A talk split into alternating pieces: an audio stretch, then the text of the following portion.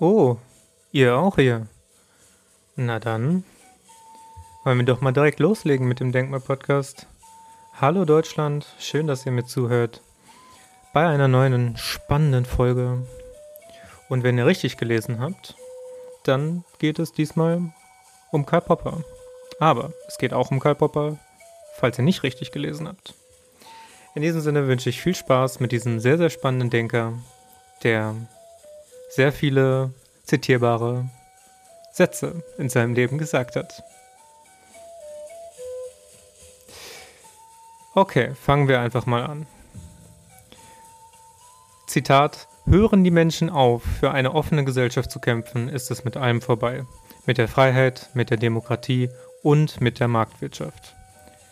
Und ich finde, mein einleitender Satz, dass es sehr viele zitierbare Sätze von Karl Popper gibt, trifft hier schon mal direkt zu. Also es gibt so viele Dinge, die man in der aktuellen Zeit von Karl Popper anbringen könnte, dass gerade auch in Bezug auf die Covid-19-Pandemie Karl Poppers Denken nicht zu unterschätzen ist.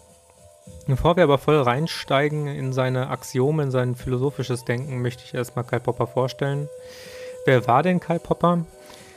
Sir Raimund Karl Popper, ja, er hatte einen Sir-Titel, er wurde also zum Sir geschlagen, ist geboren am, oder war geboren am 28. Juli 1902 in Wien und ist am 17. September 1994 in London verstorben.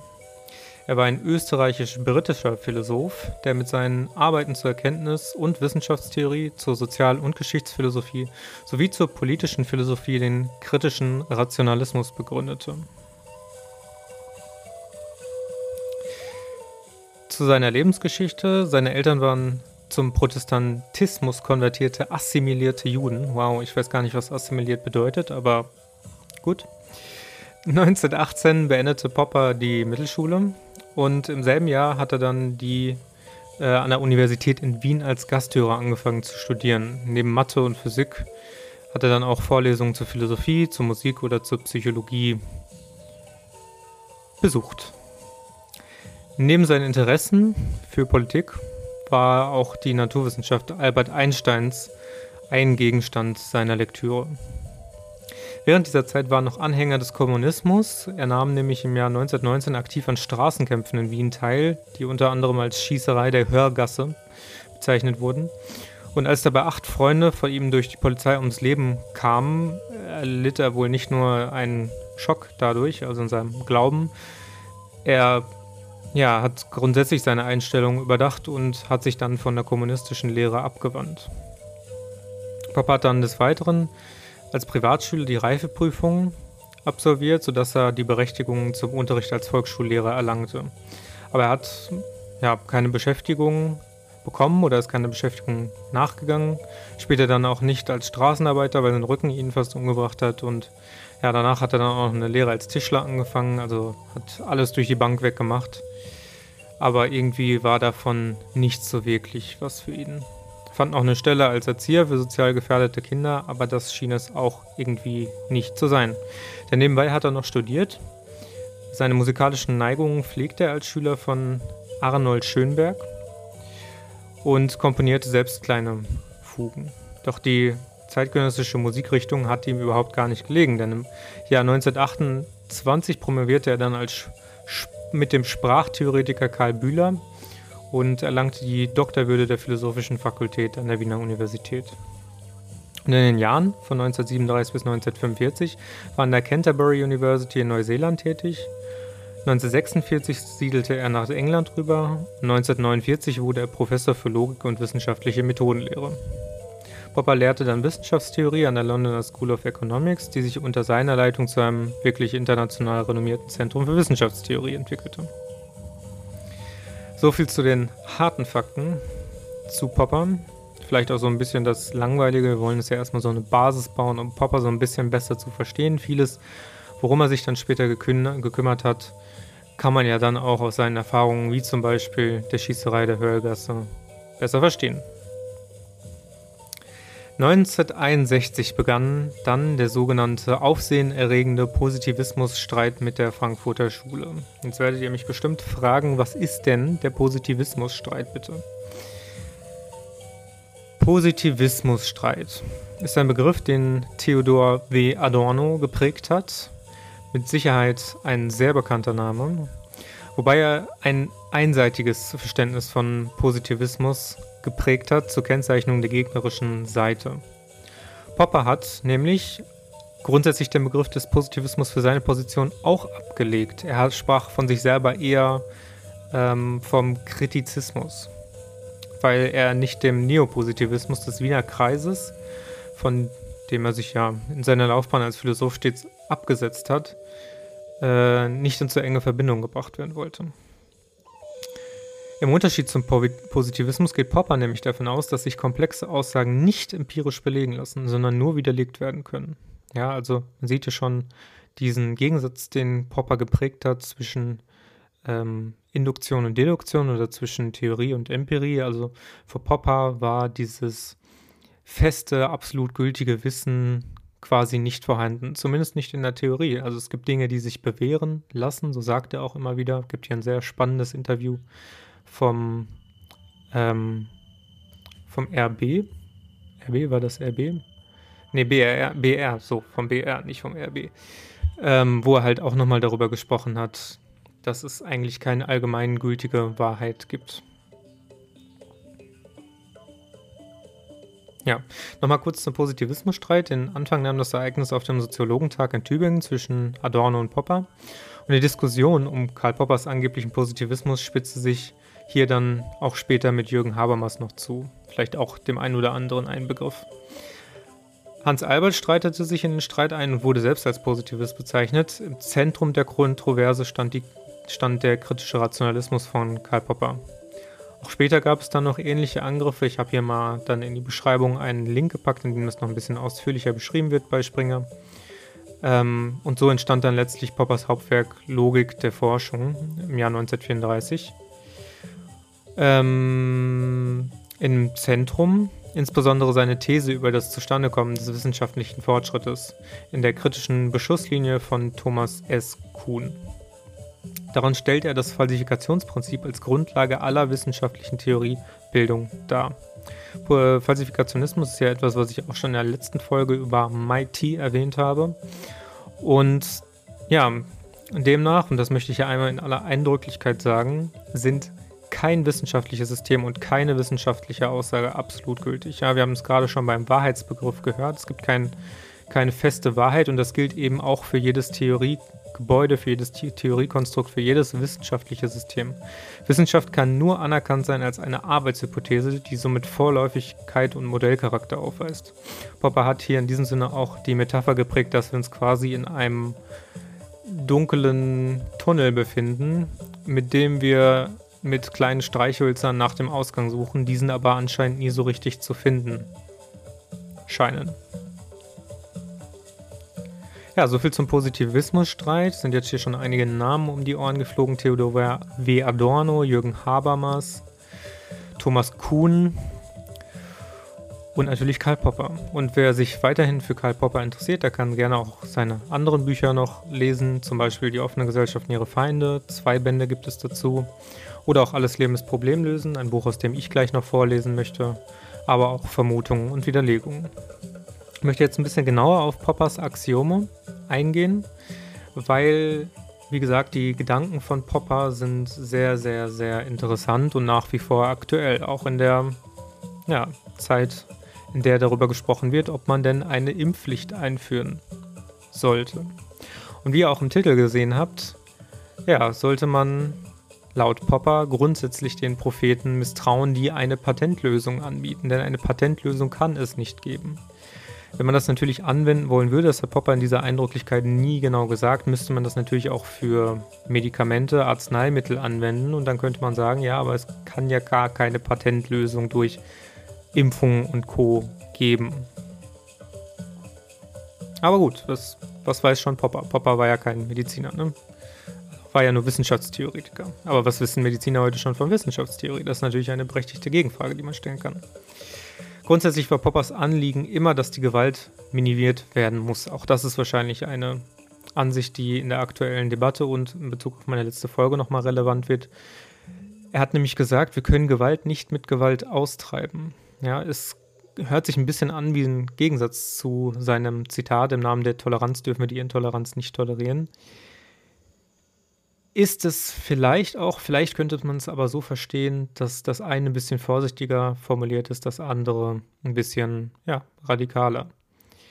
Denn wenn wir uns an die letzte Folge erinnern, müssen wir immer mit berücksichtigen, was ist denn die primäre Ursache dafür, dass Intoleranz entsteht. Intoleranz kann ja nur auf der einen Seite entstehen, wenn es das analog auch auf der anderen Seite gibt. Also wenn ich etwas gegen die Impfung hätte, dann möglicherweise nur oder verstärkt, weil mich die Regierung dazu nötigen möchte und mich verstärkt ja, dazu zwingen möchte, das anzunehmen. Und hier sagt eben Karl Popper, wir können Gewalt nicht mit Gewalt austreiben, sonst führt das noch zu mehr Gewalt. Ein weiteres Axiom von Popper ist das, wir haben alle philosophische Vorurteile. Das ist das, was er möglicherweise als Zeitgeist äh, verstehen würde. Er nennt da als Beispiel die Klassenvorurteile. Zum Beispiel in den USA früher gegenüber Schwarzen. Ähm, und aber auch natürlich heute bestehen die nach wie vor. Menschen haben Vorurteile gegenüber reichen Menschen, reiche Menschen haben Vorurteile gegenüber armen Menschen. Und das Wichtige an der Philosophie ist laut Popper, diese Vorurteile zu kritisieren und dadurch zu einer neuen Einstellung, zu einer neuen Philosophie beizutragen. Eine allgemeingültige Philosophie äh, gibt es dabei aber natürlich nicht. Es gibt keine philosoph philosophische Feststellung. Das heißt, Popper möchte hierbei auch so ein bisschen diese Diversität fördern. Natürlich, und das muss man auch dazu sagen, was heißt denn Diversität? Diversität ähm, würde ja immer bedeuten irgendwo, dass jeder Mensch in seiner Meinung grundsätzlich spekulativ ist und kein absolutes Wissen haben kann. Die Wissenschaft beansprucht ja für sich immer nicht spekulativ zu sein, aber Popper widerspricht dem und sagt, nein, auch die Wissenschaft geht generell immer von Spekulationen aus. Und das unterscheidet Popper eben ganz stark auch vom Positivismus, einer Lehre, die dann behauptet, antispekulativ zu sein. Also wenn das moderne Übel sozusagen die positivistische Wissenschaft ist, die glaubt, antispekulativ zu sein, das Virus mit einer Patentlösung der Impfung in den Griff zu bekommen, dann sagt die Lehre von Popper nein. Es kann sich möglicherweise bewähren, dass wir diese Lösung nutzen, um langfristig zu einem besseren Ergebnis zu kommen, aber eine universelle Lösung gibt es nicht und man muss immer bezweifeln, ob sich diese Methode denn jetzt gerade bewährt hat oder nicht. Da gibt es ja tatsächlich diverse Zweifel inzwischen in der aktuellen Pandemie. Weiterhin sagt Popper, ist eins seiner Axiome, die Lebensaufgabe eines jeden Menschen ist, so einfach wie möglich zu sprechen.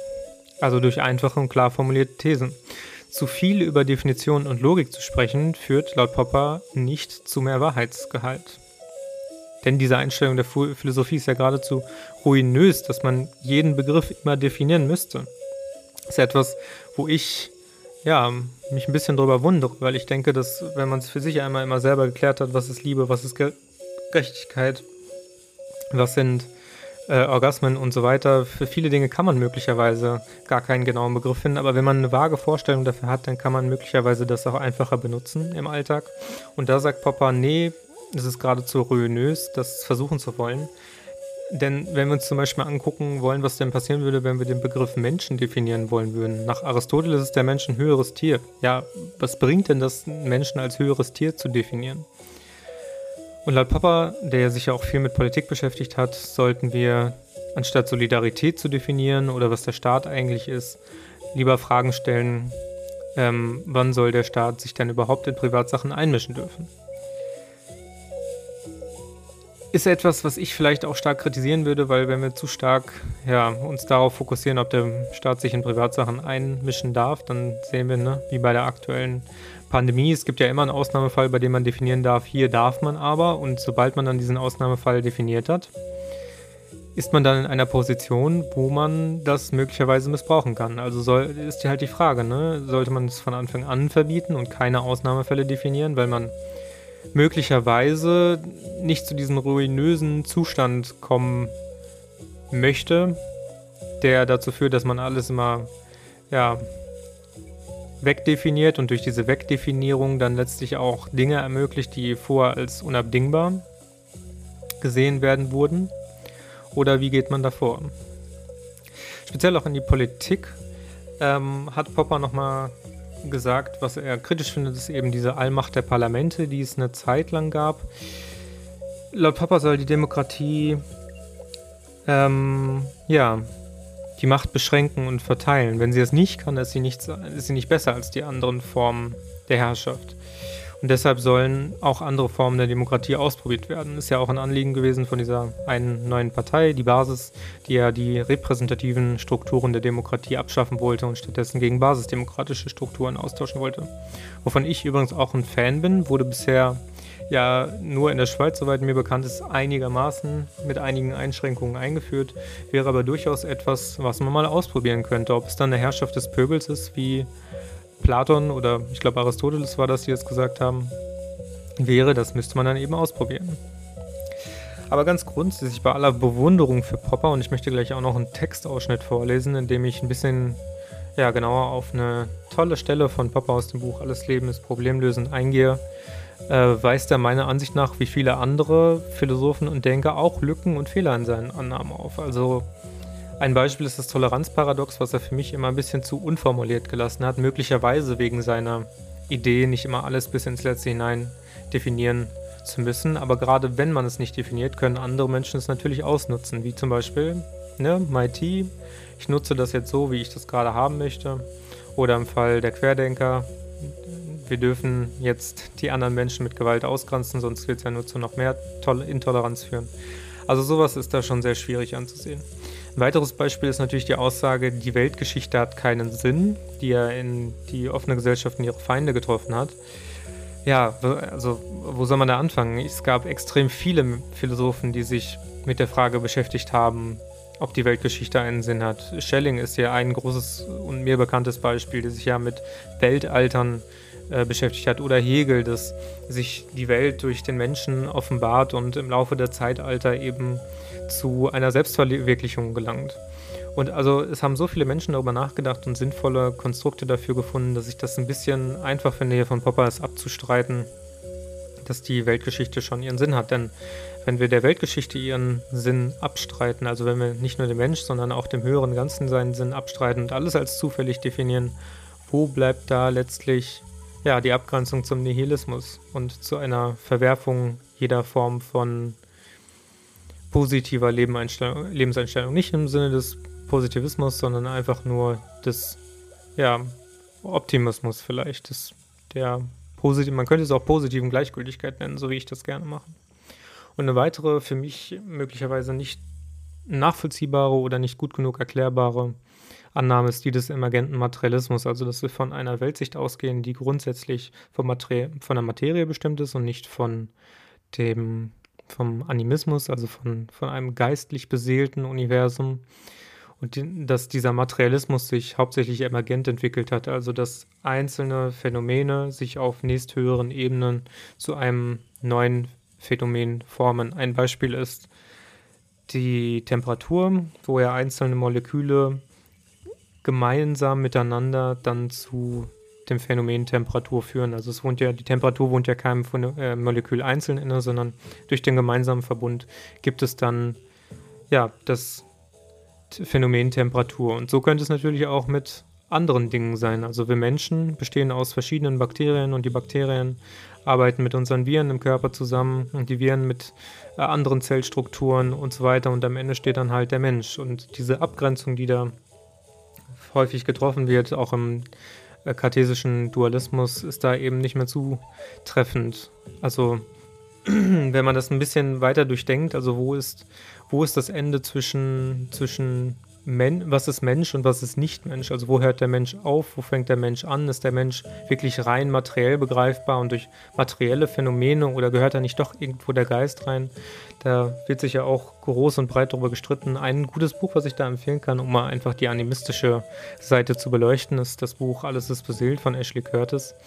Und da stellen sich eben ganz viele Fragen und gerade auch in Bezug auf den emergenten Materialismus, dass das nicht ausreichend ist, um es zu erklären. Gerade auch wenn Karl Popper eigentlich diese Annahme war. Ja, denn vielleicht auch nochmal so als zentralen Schluss zum, zum, zur Vorstellung von Karl Popper, denn was ist, was ist denn letztlich ähm, Materie? Wodurch ist Materie entstanden? Ist Materie einfach durch sich selber entstanden? Gibt keinen logischen Anfang, den wir dafür finden können. Hat Materie möglicherweise etwas im Ursprung mit Geist zu tun, wovon ja auch Planck und Co. ausgegangen sind? Das ist möglicherweise dann schon sehr viel erklärbarer, wenn wir einen logischen Geist annehmen. Zumindest aber nicht davon ausgehen, dass durch so etwas wie Materie Geist erschaffen werden kann. Denn solche Versuche haben bisher noch nie funktioniert. Also es ist noch nie aus Materie irgendeine Form von Leben entstanden. Also zum, in dem aus Nichtleben Leben, es konnte noch nie aus Nichtleben Leben gemacht werden, so. Und das muss man eben dann auch bei solchen Annahmen wie beim emergenten Materialismus berücksichtigen. Aber bei aller Kritik von Karl Popper, das möchte ich ja auch nochmal sagen, gibt es eben auch diese leuchtenden ähm, Augen von Karl Popper, in die man schauen kann, wenn man sich das äh, BR-Interview anguckt und äh, bei dem man wirklich tolle und einfach formulierte Aussagen auf, auf, tolle und einfach formulierte Aussagen trifft, die wirklich ja wunderbar sind und die auch bis heute noch einfach übertragbar sind. Und eine solche Stelle möchte ich auch aus dem Buch, wie schon vorhin erwähnt, vorstellen, alles Lebensproblem lösen. Und ich lese einfach mal vor, lasse das auf euch wirken. Und dann würde ich gerne diese Folge für diesmal abschließen. Immer wieder sehen wir die platonische Frage, wer soll herrschen? Sie spielt noch immer eine große Rolle in der politischen Theorie, in der Theorie der Legitimität, Legitim, Le Legitimität, ja, so, in der Theorie der Legitimität und insbesondere in der Theorie der Demokratie. Es wird gesagt, dass eine Regierung das Recht hat zu herrschen, wenn sie legitim ist. Das heißt, gemäß der Regel der Konstitution von einer Mehrheit des Volkes oder seiner Vertreter gewählt wurde. Aber wir dürfen nicht vergessen, dass Hitler auf legitime Weise an die Macht kam und dass das Ermächtigungsgesetz, das ihn zum Diktator machte, von einer parlamentarischen Mehrheit beschlossen wurde. Das Legitimationsprinzip reicht nicht hin. Es ist eine Antwort auf die platonische Frage, wer soll herrschen? Wir müssen die Frage selbst ändern. Wir haben gesehen, dass auch das Prinzip der Volksherrschaft eine Antwort auf die platonische Frage ist. Es ist ein gefährliches Prinzip. Eine Mehrheitsdiktatur kann für die Minderheit fürchterlich sein. Ich habe vor 44 Jahren ein Buch veröffentlicht, das Open Society and its Enemies, zu Deutsch die offene Gesellschaft und ihre Feinde. Es war als mein Beitrag zum Zweiten Weltkrieg geschrieben. In diesem Buch machte ich den Vorschlag, Platons Frage, wer soll herrschen, durch eine radikal verschiedene Frage zu ersetzen. Durch die Frage, wie können wir die Konstitution des Staates so gestalten, dass wir die Regierung ohne Blutvergießen loswerden können. Diese Frage legt die Betonung nicht auf die Art von äh, der Entsetzung der Regierung, sondern auf äh, der Einsetzung der Regierung, sondern auf die Möglichkeit ihrer Absetzung. Das Wort Demokratie, das Volksherrschaft bedeutet, ist leider eine Gefahr. Jedes Mitglied des Volkes weiß, dass es nicht herrscht und fühlt deshalb, dass die Demokratie ein Schwindel ist. Daran liegt die Gefahr. Es ist wichtig, dass man schon in der Schule lernt, dass der Name Demokratie seit der athenischen Demokratie der traditionelle Name für eine Verfassung ist, die eine Diktatur, eines Tyrannes verhindern soll. Die Diktatur, die Tyrannis, ist das Schlimmste, wie wir eben wieder in China gesehen haben. Man kann sie ohne Blutvergießen nicht loswerden, aber gewöhnlich auch nicht mit Blutvergießen. Die Diktatoren sind heutzutage wohl immer zu stark, wie wir auch schon beim Aufstandsversuch gegen Hitler vom 20. Juli 1944 sehen konnten. Aber jede Diktatur ist unmoralisch, jede Diktatur ist moralisch böse. Das ist das erste, das moralische Grundprinzip für die Demokratie als jene Staatsform, in der die Regierung ohne Blutvergießen abgesetzt werden kann. Die Diktatur ist moralisch böse, weil sie die Staatsbürger dazu verurteilt, gegen ihr besseres Wissen und Gewissen, gegen ihre moralische Überzeugung mit dem Übel mitzuarbeiten, zumindest durch ihr Schweigen. Sie enthebt den Menschen der Menschen menschlichen Verantwortung, ohne die er nur halber, nur ein Hundertstel Mensch ist. Sie macht aus einem jeden Versuch, seine menschliche Verantwortung zu tragen, einen Selbstmordversuch.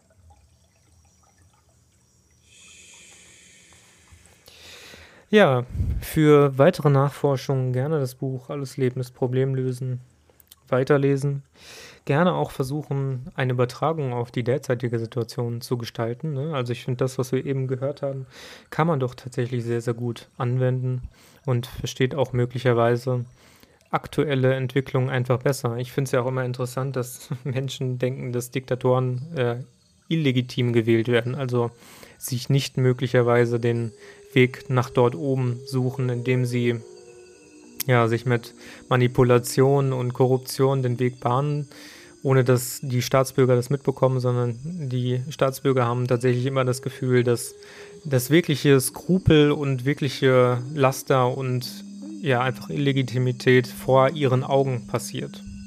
Ja, also wer glaubt, dass das Böse offensichtlich handelt oder dass ähm, ja, Laster einem direkt vor die Augen knallen. Der hat auch noch nie sich selber mit sich beschäftigt, weil das Böse wandelt einfach im Schatten. Das Böse wandelt im Verborgenen und so handelt es eben auch. Nur das Licht ist sichtbar, nicht der Schatten wird durch das Licht sichtbar, aber nicht umgekehrt. Und das ist etwas, was wir auch von Popper lernen können, weil Popper war Zeit seines Lebens immer ein sehr hoffnungsvoller Mensch, der gehofft hat, dass wir inzwischen die beste Form der Staatsherrschaft haben und dass diese immer wieder verbessert werden müsste. Und möglicherweise sind meine und Gedanken zu Popper und auch Poppers Gedanken ein Anreiz, nochmal über das derzeitige politische System nachzudenken. Ich finde, das war eine sehr schöne Folge über Erkenntnisgeschichte und Politik, wie es auch im Untertitel, Untertitel zu Karl Poppers Buch Alles Leben ist problemlösend steht. Und ich verabschiede mich von dieser Folge und wünsche euch einen wunderschönen Tag, wo auch immer ihr seid. Und freue mich, wenn ihr nächstes Mal wieder mit dabei seid. In diesem Sinne, macht's gut. Ciao, ciao.